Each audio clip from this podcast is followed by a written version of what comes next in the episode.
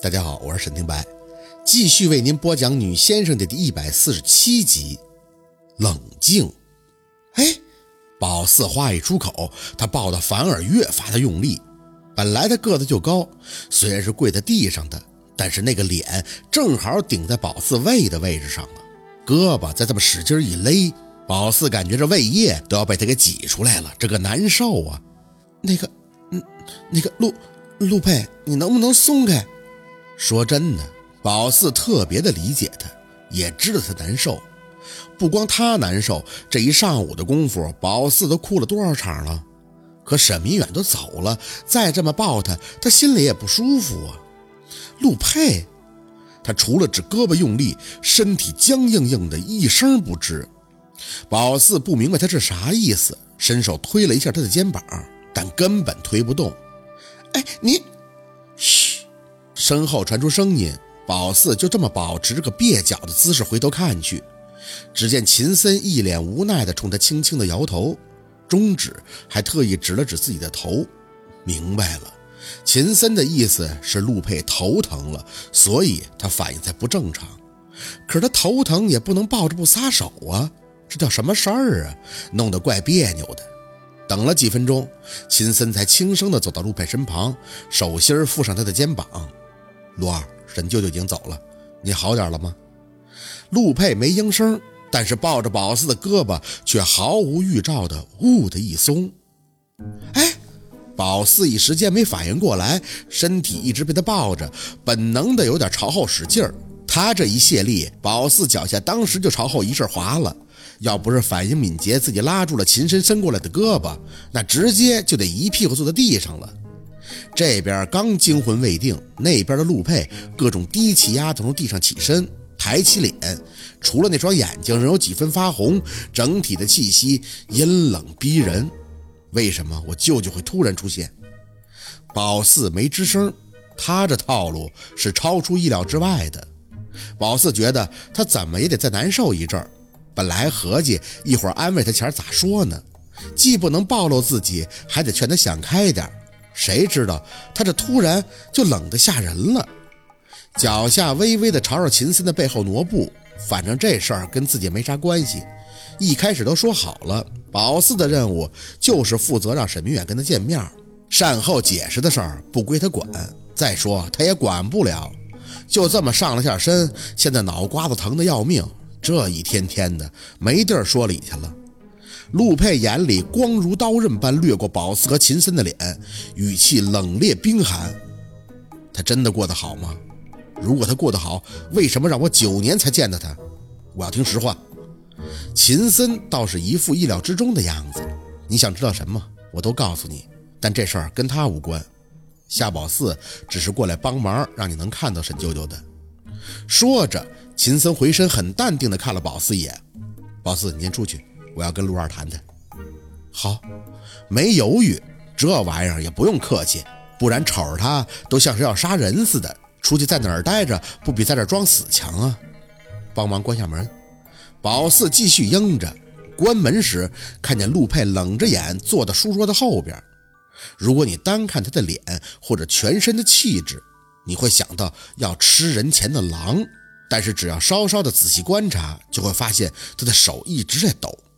关门的动作很慢，就是看到他的手在抖，抖的连一支烟夹着都很费劲，心还是没忍住的刺痛了一下。真心觉得一个人外表装的太过强大，真不是什么好事儿，会让人有距离感，让人误会。可是他明明是脆弱的，他也会哭，也会跪在地上，会无力的祈求，说：“求求你不要离开我。”门还是被关严了。宝四也不想偷听什么，很累。秦森既然能带他来，就肯定会解释清楚明白的，包括宝四为什么会帮陆佩见到他舅舅什么的，他怎么说那是他的事儿。清楚的只是秦森肯定不会讲宝四其实跟陆佩是旧时的事情。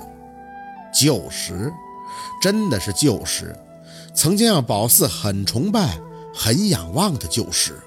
脚下踩着地板。宝四漫无目的在楼上瞎溜达。说实话，这屋子是真大。一楼虽然一开始进来没仔细看，但那大客厅还有那大台球桌，真是惊得他了。二楼更让人咋舌，卧室没去看，人家关着门。但是那个半封闭式的大露台，那真是太闭了。虽然只是陆佩一个人住，但肯定有人定期来打理，因为那上面有很多的花儿，还有一个宝四特别喜欢的吊椅。这露台应该本来是露天的，但是后期装修特意加了个顶棚，还有落地的玻璃窗，这样夏天就不怕雨水，冬天也不会觉得冷，还不影响采光。撑着胳膊趴在露台的栏杆，向楼下看着。宝四觉得唯一的遗憾就是今天的天气不好，要是阳光明媚的好天儿那就好了，心情也许能好很多。默默的叹气，人生痛苦无奈的事儿实在是太多了。如果能让自己不想一分钟，宝四都觉得自己是放松了一分钟的。不然的话，一直出不来，是真的怕做病啊。呆呆的看了一会儿，脑袋也比较空。最后把视线落在那个吊椅上，坐上去后，轻轻的前后摇晃。有钱好啊，有钱人就是会享受。等了很久，他甚至在吊椅上打了个盹儿，直到闻到一丝甜甜的烟味儿。一睁眼，发现这俩人居然悄无声息的正在他身前看着他。陆佩的手指上仍旧夹着烟，看着宝四发懵的眼，只吐出几个字：“心挺大的呀，在这儿都能睡着了。”宝四有些尴尬的清了一下嗓子，本来就是下半夜醒了的，哭多了又被上身，他很累的，慌忙的起身也不看他。秦森，我们可以走了吗？秦森点头，可以了，我都跟陆二说清楚了，谢谢你了。秦森虽然绷着五官，但脸色着实的苍白。秦森，你不是说他跟我的血混合在一起，我就会看见我舅舅吗？那是不是只要他在我身边，我就能随时随地的看见我舅舅了？宝四瞪大眼，开什么玩笑？这可以理解他的心情，但不能为了让他随时随地能见到沈明远，就要他经常给自己放血吧？每天割一刀啊，活不活了？还好秦森摇头了，那当然不行了。沈舅舅的气太弱，他上一回人参也是很累的，而且人走了就属于脏东西。夏宝四偶尔被借用一下身体还行，三番两次这么来，对他的伤害是很大的。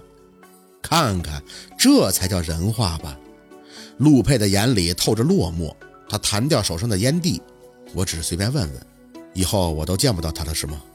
秦森叹气，哎，你命格太硬了，就像是烈日阳光，所以啊，你跟沈舅舅离得太近，对他很不好的。阴阳殊途，沈舅舅既然已经走了，你就放下吧。他只是太想你了，因为没有办法靠近你，所以才找我，希望我能够帮助他跟你见个面。而夏宝四正好能帮到忙。陆佩掀着眼皮看了宝四一眼，我看你的手法很娴熟啊，是第一次做这个吗？什什么手法呀？宝四佯装不懂，实际上心里一直在合计秦森的话，透过寥寥几句，算是明白了个七七八八。秦森肯定没说头盖骨的事儿。